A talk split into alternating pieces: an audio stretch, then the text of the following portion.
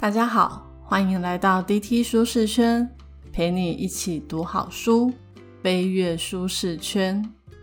今天要介绍的这一本书叫《金钱心理学》。本书的第一位作者丹·艾瑞利，他是美国杜克大学心理学以及行为经济学的教授。他之前撰写过《谁说人是理性的》还有《不理性的力量》这两本畅销书。这一次，他跟杰夫·克莱斯勒一起撰写这一本《金钱心理学》，再度跟我们说明，人真的很不理性，在金钱方面的各种荒谬行为，常常让我们当了冤大头还不自知。这本书有趣的地方在于，作者他用很大的篇幅，让我们了解我们在花钱的时候，常常自以为很聪明、很理性。但是从经济学、心理学的角度来看，许多时候都是愚蠢至极。作者一下子就揭露了十种怪异的花钱行为，让我们先对自己的行为产生自知，知道自己曾经犯了哪些错误，再进一步的告诉我们该怎么样做出最好的财务决策。我的理解就是，作者要让我们先知道自己有多蠢，再教我们怎么变聪明。这本书的写作非常的有趣，在揭露各样怪异的花钱行为之前，都会有一则花钱的故事。看这些故事的时候，还真的很有代入感，因为不管是自己或是周遭的亲朋好友，都很常发生跟故事人物一模一样的行为。你在看书的时候，也可以来数数看，自己是不是常常落入这些金钱圈套。我的话呢，差不多是十个中九个。我们先来以一则故事开场吧，大家可以来找找看，故事的主人翁掉入了多少个金钱圈套。乔治有一次出差到拉斯维加斯，来这种地方出差，一定要趁空档到赌场去玩一下。他将车子停在免费的停车场后，便走入了装潢豪奢的赌场，在这里。周围都散发着五光十色的绚丽色彩，到处都有金钱的标志，还有穿着清凉、端着鸡尾酒的服务生走来走去，吃饺子老虎的机器声隆隆作响。乔治去 ATM 提了两百元的美金现钞，要被扣三点五元的手续费。相较于两百元，那三点五元也不算什么。他心想。反正等一下就会赢回来了，不用太在意。乔治在一张二十一点的牌桌坐下，两百元的美金被换成了四十个五元的红色筹码，筹码的感觉很像玩具。这时候呢，一位长相甜美的女服务生走了过来，为他送上一杯免费的酒，免费的耶，赚到了。乔治给他一个筹码当小费。这一晚，乔治的手气不太好，最后两百元都输光了。但是就在要去赌场的那一天早上，乔治本来要去咖啡店买咖啡，他后来想想，还是回旅馆自己煮咖啡好了，可以省四元的美金。但是在同一天晚上，他在赌场输了两百元美金，眼睛都没有眨一下，还给服务生五元的小费。就这么一个短短的故事，其实已经包含了五个金钱圈套。不知道你听出了几个？这五个呢，也是我觉得书中十个金钱圈套中比较常见的。所以本集的 podcast 将为你带来以下六个部分：一、相对性；二、心理账户；三、花钱之痛；四、免费的代价；五。过度重视期望，六做出聪明的财务决策。先来看乔治在赌场中掉入的第一个金钱圈套——相对性。还记得乔治在 ATM 领两百元美金的时候，他一点都不在意三点五元的手续费，更不在意给服务生的五元小费。怕大家听了没感觉，所以我把它乘以三十，就是六千元的赌金。一百零五元的手续费，一百五十元的小费。相对性就是我们时常会拿东西来做两两的比较，衡量出他们在我们内心的价值。像是五元美金的小费，相对于两百元的赌金，算是小钱。人们如果觉得那是小钱，就更容易花出去。但如果是四元美金的咖啡，跟旅馆内免费的咖啡相比时，四元的美金就显得很大，反而不想花了。相对性会让我们产生一种心理错觉，用比较过后的价格来评量东西的价值，却不是用真实的价格来看待物品的价值。四元的咖啡明明就比五元的小费便宜了一元，但是因为比较的对象不同，所以乔治舍不得花四元买咖啡，却大方的给小费。因为人们时常会掉入相对性的金钱圈套，所以店家也很常用这种手法，让我们愿意掏出大把的钞票。大家应该都逛过 Outlet 或是特价品的店吧？像我弟就超爱逛 Outlet 的。有一阵子，我们只要跟他出门，就是去逛 Outlet。每次去逛 Outlet 的时候，我们看中某一样物品，一定会先看它原本的定价，然后再跟售价比较。我最常听我弟说：“你看这件衣服，原价要一万多，诶现在打三折，只要三千多，一定要买啦！”这就是相对性。三千多元的衣服跟它的原价比起来，便宜了七成，算是小钱啊。小钱当然要给他花下去啊。但仔细想想，三千元的衣服还是很贵啊。我平常买的衣服都是三百九、五百九那一种，怎么会因为这件衣服比较起来比较便宜，就给他买下去了呢？而且你们不觉得通常凹类的衣服款式都不是很好看？但是人就是这么不理性，比较起来便宜就会买。在那当下，我们不会想到衣服一件三千其实不合理。再来，相对性也很常用在包套或是套餐的销售上。像每次去麦当劳，我其实不是特别爱吃薯条。我只喜欢吃汉堡、喝饮料，但是劲辣鸡腿堡单点要七十二块，搭配套餐有饮料、有薯条，只要再加五十五，跟全部单点比起来便宜了二十元左右。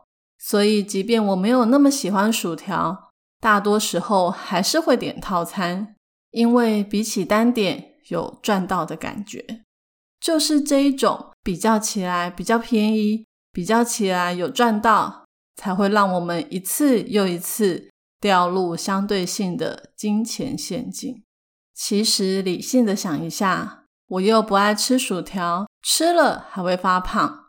如果我不受到套餐比较划算的心理因素影响，只点汉堡加饮料，饮料还可以点小杯的那一种，那我只要花一百元。比套餐一二七少了二十七元，虽然单点的单价没赚到，但总花费却是省了不少。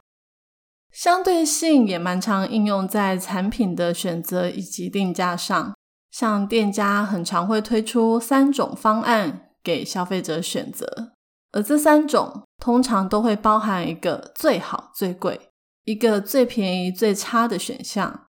导引我们去选中间那个选项，像是四十二寸、五十五寸、六十五寸的电视，多数人就会选五十五寸，因为我们觉得太大的那一个太贵，太小的那一个买了感觉很小家子气，选中间的最好。又或是你去餐厅吃牛排，菜单上出现八盎司、十盎司、十二盎司。多数的人都会选中间十盎司，但如果下次再去，菜单改成十盎司、十二盎司、十四盎司，包准你还是会选择中间那一个十二盎司，因为其实我们对于几盎司吃下肚的饱足感没有太大的感觉，只会觉得比较之后中间那一个一定是最刚好的分量。听到这里。你有没有觉得人们怎么这么好操控呢？所以，如果要避免自己掉入相对性的圈套，请先确定自己是不是真的需要买那样东西，再以那样东西正常应有的售价来看待它，最后再理性的掏出钞票吧。第二个要谈的金钱圈套就是心理账户。乔治去赌场那天早上，他觉得花四元买咖啡会心疼，但是拿两百元去赌却又觉得很 OK，是因为乔治把咖啡钱跟赌金放在不同的心理账户。咖啡的钱是属于日常开销的账户，赌金则是属于娱乐的账户。因为归类在不同的心理账户。所以产生的感觉也大不同，但其实花的都是乔治的钱。心理账户这个东西不一定是真的有个记账本把钱进行归类，而是我们人们很自然就会在心里把钱分在不同用途的账户中。再来讲一个书中有谈到的有趣例子，顺便可以检查看看你的心里有没有这样的心理账户。假设你刚花了一千元台币买了一张国家音乐厅的门票，开演的当天，你到了国家音乐厅门口，发现票不见了，但是你的皮夹中还有一张一千元的大钞，请问你会再花一千元买票进场吗？我的答案是不会，因为这样会让我感觉是花了两千元买票。那我们现在换个情景。假设你没有事先买票，只是经过国家音乐厅的时候，发现这个演奏会特别的有趣，所以想要买票来看。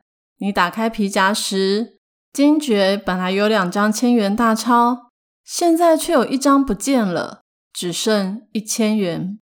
请问这时候你会花一千元买票进场吗？多数的人回答是会啊。因为不见的那一千跟听演奏会有什么关系？想听就买票啊！如果你也跟上述的两种情况的反应一样，那就表示你的心里有好几个账户。其实，在刚刚那个例子里面，如果是就经济学的角度来看，基本上是一样的，都是在打算看演奏会的时候，发现自己不见了一千元。不管是一千元的门票，还是一千元的纸钞，其实就是损失一千元。但人们会因为不见门票就不买票，却不会因为不见纸钞就不买票。为什么会有这种两极化的反应呢？是因为我们把门票跟现金放在不同的心理账户。当门票不见的时候，就等于娱乐的账户已经花出了一千元。倘若这个时候再买票，就等于娱乐的账户要花两千元，而不见得那一千元现金是属于总账户的钱，不归属在娱乐账户，所以在拿剩的一千元买票时，只会觉得娱乐账户花了一千元。你说我们人类是不是很奇妙的动物？就这两千元怎么使用，就有这么多内心戏。作者说，不只是花钱的时候有心理账户，我们连赚的钱都会归到不同的账户。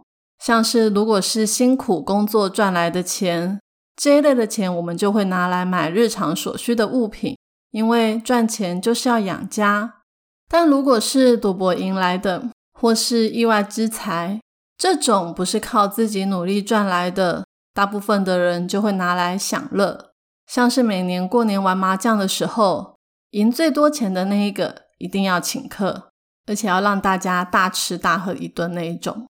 那如果是天外飞来一笔横财，像是中乐透，或是突然继承了一笔遗产，这时候人们会对这一笔钱有罪恶感，就会想要漂白它。例如，会先拿一部分去捐款，然后再花到自己的享乐上。也因为这一笔钱来得太容易，就很容易大肆挥霍。你应该看过很多乐透得主最后破产的新闻吧？作者要告诉我们的是，钱就是钱，不管是赚来的、赌来的、中乐透来的，都是你的钱。把钱用心理账户来区分，是一种不理性的行为，不只会左右你对金钱的思考。也会左右花钱的自在感，更会左右我们月底能够剩多少钱。其实我在看这个部分的时候，有一个疑问：许多理财的书都是教我们要编预算、记账，不就也是等于把钱分成好几个不同的账户来使用？像是饮食账户、交通账户、娱乐账户、学习账户，那跟心理账户不是一样的意思吗？如果心理账户是金钱陷阱，那到底该不该编预算、记账呢？作者说。其实心理账户有利有弊，我们应该善用它的好处，而不是坏处。好处是我们可以编列预算，帮助我们控制花费并存钱。但是怎么编呢？我会在第六部分做出聪明的财务决策中再跟大家说明。第三个要谈的是花钱之痛，一样来回顾一下乔治的故事。乔治的两百元赌金被兑换成像玩具的筹码，这让他在赌博或是给小费的时候，并不会觉得自己在花钱，只会觉得自己在玩一种游戏，感受不到强烈的花钱之痛。先来解释一下什么是花钱之痛。花钱之痛就是想到钱被花掉，就会越想越心痛。例如，我买了一件衣服。想到要拿一千元出来的时候，我会因为这一千元感到心疼。当然，不是每一笔付款都会让我感到心疼，还会看这笔钱花掉的时间以及我对这笔钱的关注程度。如果这件衣服特别的漂亮，是我一直想要买的限量商品，那我在掏钱的那一刻虽然会感到心痛，但很快就可以因为拿到新衣服感到心满意足。忘了花钱之痛，所以花钱之痛会被时间与注意力影响。因为花钱会有痛苦，所以商人非常的厉害。他们会想尽一切的办法，让我们减少花钱时的痛苦，让我们因为没有感觉到什么痛苦，就会大量消费。最常见的减轻花钱之痛，就是将买东西的时间跟付钱的时间拉长。像是预付型的先付钱后享受，跟信用卡的先享受后付钱。有一次，我和家人购买了一个 Club Med 北海道五天四夜的旅程，这其实是一笔不小的花费，足足花掉我们一年的旅游预算。在刷卡付费的时候呢，我其实是有那么一点心痛，但是想到即将要到来的美好假期。好像也没有这么痛了。后来飞到 Club 妹之后，简直太棒了！所有的娱乐设施、课程、餐饮、表演秀都包在里面了。因为钱已经先刷了，就让我觉得在这里的一切享受都是免费的。我们每一餐都换餐厅吃饭，牛排、海鲜、酒水，狂吃狂喝，饱到不行。晚上去看秀的时候，也是一直点饮料来喝，喝不完也没有关系，反正免费。北海道 Club Med 里面有一个永远都是夏天的游泳池，叫微笑海滩，不止超美的，还是日本最大的波浪泳池。因为是免费的，我们一天去好几次。我记得每次我们要进场的时候，都要出示 Clubmate 的手环。如果没有这个手环的话，一个人要收两千六百元日币，相当于台币七百多元。我有想过，如果没有参加这个套装行程的话，叫我掏出一个人七百多块的台币，我应该会很心疼，而且去一次就够了。那次的旅行真的是太棒了，让我终身难忘。回到台湾不久之后，就收到信用卡的账单。付卡费的时候，我也没有觉得心很痛，反正我都已经享受过了。况且信用卡费是用银行转账就付掉，也没有什么特别的感觉。说真的，直到现在，我还是想不太起来我们一家三口到底花了多少钱。我的脑海里面只记得那五天四夜的美好回忆。大家发现了吗？在这一次的旅游中。我成功的移转了两次的花钱之痛，让这一笔大钱花的一点都不手软。一个是用预付，让我感觉所有的东西都是免费，另外一个是用信用卡付费。你可能会说，花钱痛不痛有差吗？还不都是花一样的钱？错，不是这样的。有个实验将实验对象随机分成预付、现付跟后付三组，结果发现，一样的产品服务，预付的那一组花的钱最多，再来是后付的那一组，现付的那一组花的钱最少，足以证明。越能够感受到花钱之痛的，就越不想花钱。你应该也常常发生，因为店家说可以刷卡，就大方的给他刷下去的情况吧。而且现在行动支付超方便的，根本就不用拿信用卡出来，只要手机逼一下，东西就到手了。我在还没有看到这本书之前，我就是那一种买东西喜欢付现金的人。因为每次要拿钱的时候，就会想说不要花太快，不然又要去提钱，提钱很麻烦，也很心痛。但是我老公可不一样，他可是学金融理财的，他会去比较各家信用卡的现金回馈、手刷礼优惠，办了一堆卡，又减了一堆卡。每次我跟他出门，他都会跟我说要刷哪一张卡回馈比较多。说真的，我觉得好累哦。但是看了这本书的花钱之痛，我就笑他：你这么爱算来算去，还不是掉到金钱陷阱了？根本就不如我聪明啊！哈哈。第四个部分要谈的是免费的代价。还记得乔治在赌场的过程中享受了几个免费的服务吗？答案是两个。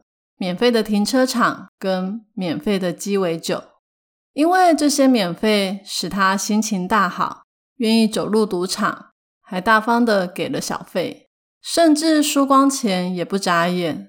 你应该有听过人家说，免费的最贵。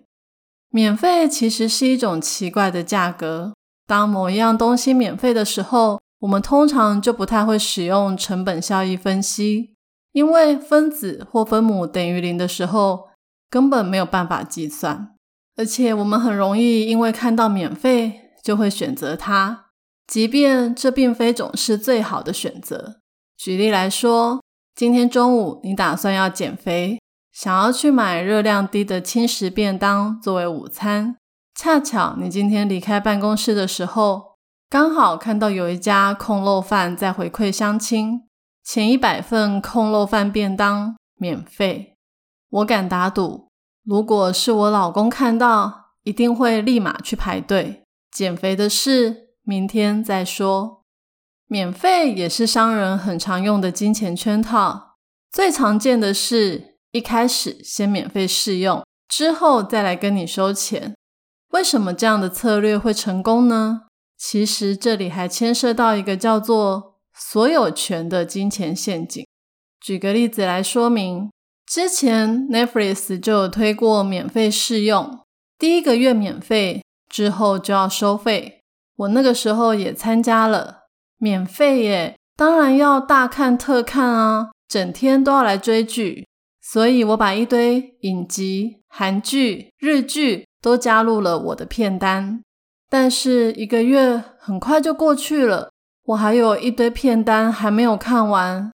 当我在决定要不要取消订阅时，Netflix 就提醒我说：“如果你现在取消后，十个月内没有回来的话，你的片单记录都会不见。”怎么可以？我的东西怎么可以不见呢？那可是我的东西耶！我已经对那些片单产生了感情。好吧，第一个月免费。第二个月就算收我三百九好了，两个月平均下来也不到两百，还是很划算了，就给他继续定下去好了。你看出来了吗？我一连掉入了两个金钱圈套，一个是免费让我开始使用 Netflix，开始对追剧上瘾；再来就是所有权，人类就是这样，只要是你拥有过的东西，就会觉得它特别好。难以割舍，所以下次看到免费或是低于市场的超低价时，请先停下来想一想，你是真的需要那个东西吗？不要轻易的跳下去哦。第五个是过度重视期望，这个有点难懂。其实就是我们会因为一些期望，让自己产生不正确的想法或是幻觉。像乔治步入赌场的时候，走在豪奢的地毯上，周围散发着五光十色的绚丽色彩。到处都有金钱的标志，还有穿着清凉、端着鸡尾酒的服务生走来走去。在这样的氛围下，乔治幻想自己是零零七詹姆士庞德。他心想，只要他一出手，一定能够优雅的赢光赌桌上的筹码。期望就是我们会有一些心理作用作祟，让我们高估或低估某些东西的价值。我在第五集为什么超级业务员都想学故事销售的 podcast 有提到，我看过一个未来日本台的节目，那个节目在一家超高级的意大利餐厅里，请主厨将工作人员在超市买的廉价食品伪装成高级的意大利料理，师傅只能加一点装饰摆盘，不能够改变食物原本的味道。不知道大家有没有喝过一款日本的冲泡式玉米浓汤，叫 Vano。那一包玉米浓汤差不多是台币二十元左右。主厨把玉米浓汤用热水冲泡，倒入洁白的大汤碗中，上面加了一片叶子点缀。端给顾客喝的时候，每个人都露出幸福洋溢的表情，直夸好喝。后来，工作人员跳出来问他们愿意花多少钱买这一碗汤时，居然有人开价到一千日元，相当于台币三百元。这就是这个章节要跟我们讲的：我们人类总是过度的重视期望，我们会预先想说，在这样的地方，食材一定比较高级，厨师的手艺一定比较好，带着这样的心态来用餐。所有的东西都会加分，就会愿意付出比较多的钱给店家。最常使用这种期望心理的，其实就是品牌。在这本书中，作者有提到一个实验，他们拿好几款的太阳眼镜给参与者试戴，某一些太阳眼镜上头挂着知名品牌的 logo，某一些没有。结果参与者认为知名品牌的太阳眼镜遮阳效果。比那些没有牌的还要好，但其实所有的太阳眼镜的效果都是一样的。也就是说，品牌真的会影响人们对产品效用的看法。你应该也看过很多人说他是苹果迷，只要苹果出的东西，不管多贵，他们彻夜排队也要买到。因为消费者会有过度重视期望的心理，所以商家或企业也要小心一件事，就是。期望越大，失望也就越大。当我们所期望的品质跟事实差异很大的时候，期望的力量就没有办法跨越这一道鸿沟，反而会导致逆火。消费者会觉得很愤怒，不再上门。就像我有一阵子很迷麻辣火锅，都会去挑连锁的大品牌来吃看看。有一家主打黑毛和牛、五谷牛小排、双酱雪花牛的店。我订了好久，终于订到位。结果我每种牛肉都吃了，那些号称高级的牛肉吃起来根本就没有牛肉的甜味。我一气之下再也不上门光顾了。说了这么多我们常犯的金钱圈套后，我想大家现在最想知道的应该是如何避免自己跳入金钱圈套中，做出聪明的财务决策。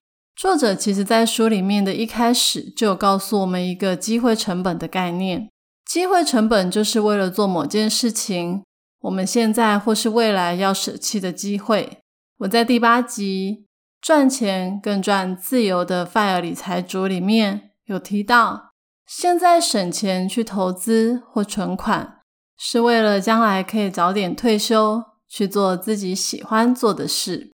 所以每一次花费的时候，就要去想自己可能会牺牲什么，像是我如果买了一件五千元的羽绒大衣，相当于我两天的薪水，那就表示我必须要晚两天才能退休去做自己喜欢做的事。所以五千元羽绒大衣的机会成本就是两天的提早退休。再举个例子，乔治在赌城输掉两百元的美金，那两百元也可以用来购买一个礼拜的伙食，付一期的车贷，甚至是几个月后的一次旅行的饭店费用。所以，乔治花的那两百元，就等于是放弃了现在或将来可以买到别的东西的机会。作者说，对于机会成本的思考不足，甚至完全没有考虑，是我们在花钱方面所犯的最大错误，也是我们犯下其他错误的原因。因为我们没有思考机会成本，所以当我们看到奥类衣服标价上，有两个价格，特价与原价，就习惯只拿这两个价格去比较，而不是拿所有可能的机会成本来比较。于是我们犯了相对性的错误，也因为我们没有考量机会成本，还把心理的账户做了切割，所以在赌城赌博的钱不会拿来跟一周的伙食、车贷去比较，以至于我们赌钱的时候特别的豪迈。那要怎么样才能做出好的财务决策呢？作者教我们最重要的就是先要有自制力。讲到自制力，你有没有觉得好难哦？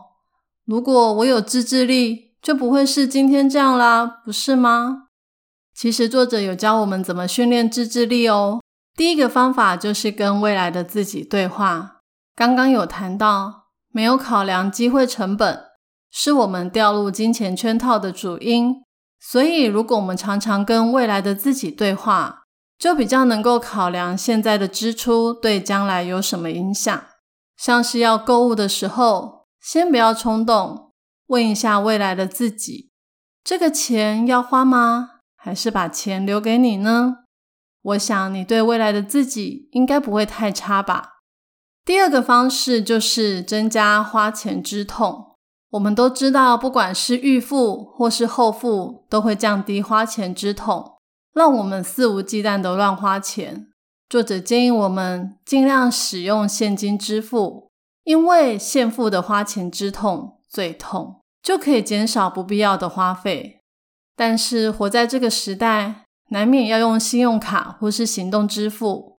作者建议可以限定信用卡的额度，让我们不会因为一时冲动。就大刷特刷。第三个方式就是善用心理账户。之前有提到心理账户有利有弊，我们可以善用心理账户的想法，指定一个储蓄账户，并且在每个月发薪水的时候，就提拨一笔钱来储蓄，或是投资稳定型的标的，最好是自动转账到另一个账户。这样的话，可以确保有储蓄。还可以让花费的预算变少，减少掉入金钱陷阱的机会。最后一个小秘诀就是使用财富错觉，像是一杯小七的大拿铁要五十五元，如果每天喝的话，一年就要花费两万零七十五元。想到两万块就这样不见，就可能会少买一点，或是买咖啡豆回家煮。财富错觉就是将金额放大或缩小，让我们对这一笔消费产生不一样的感觉，再来决定是否要花这笔钱。谈了这么多金钱陷阱以及增加自制力的方式，希望会让你在未来花钱的时候，可以先停下来想一想，看看有没有掉入商人的圈套，帮助自己变得更聪明。今天这一集的题目是。听完了这一本书，你打算怎么样增加自己的自制力？欢迎留言跟我分享你的看法。愿上帝帮助我们看见每分钱背后的机会成本，让我们有智慧的管理金钱，并且提升自制力，把钱用在最适当的地方。也愿我们透过金钱的使用，让人生以及世界都更加的美好。